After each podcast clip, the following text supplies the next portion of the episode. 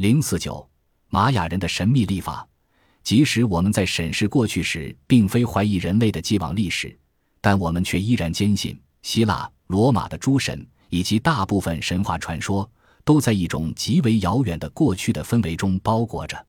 自有人类至今，在民间便广泛的流传着远古时期的经文史料和神话传说。同时，近代文化也为我们提供了有关过去的未知时代的证据。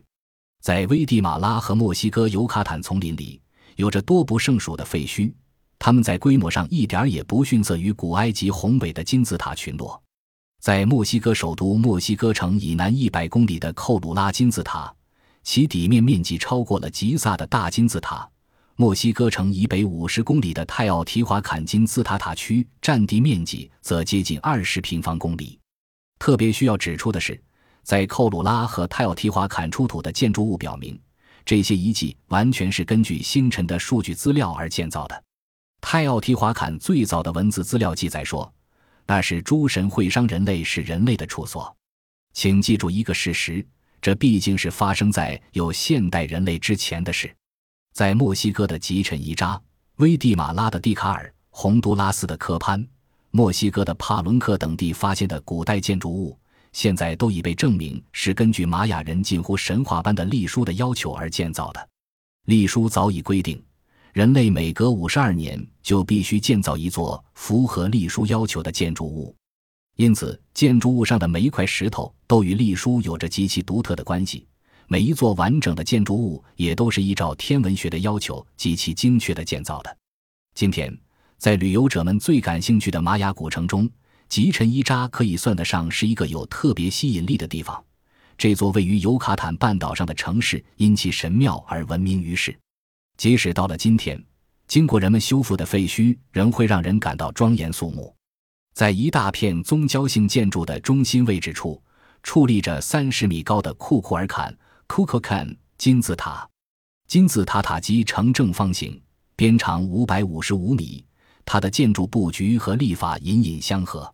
从下往上看，金字塔共分为九层方形平台，而从侧面看，则每个侧面中部都有一座阶梯，直到塔顶。在最上面的平台上还有一级台阶，台阶上有两根柱子，它们支撑着一件不大的圣物。每座阶梯各有九十一级台阶。即四座三六四级台阶，如果将最上面的一级相加，不多不少，正好是太阳历一年的天数三百六十五天。九层塔座的阶梯又分为十八个部分，它正好又对应着玛雅历一年的月数。另外，在金字塔每个侧面都整整齐齐地排列着五十二片精美地雕镂过的石板，这里的五十二这个数目又恰好对应着玛雅人的一个历法周期。美洲中部的土著人一直坚信，他们生活在一种周期性的过程之中，其最小的周期即为五十二年。玛雅人相信，每通过这样一个周期，他们在天国的教主就会回到他们之中。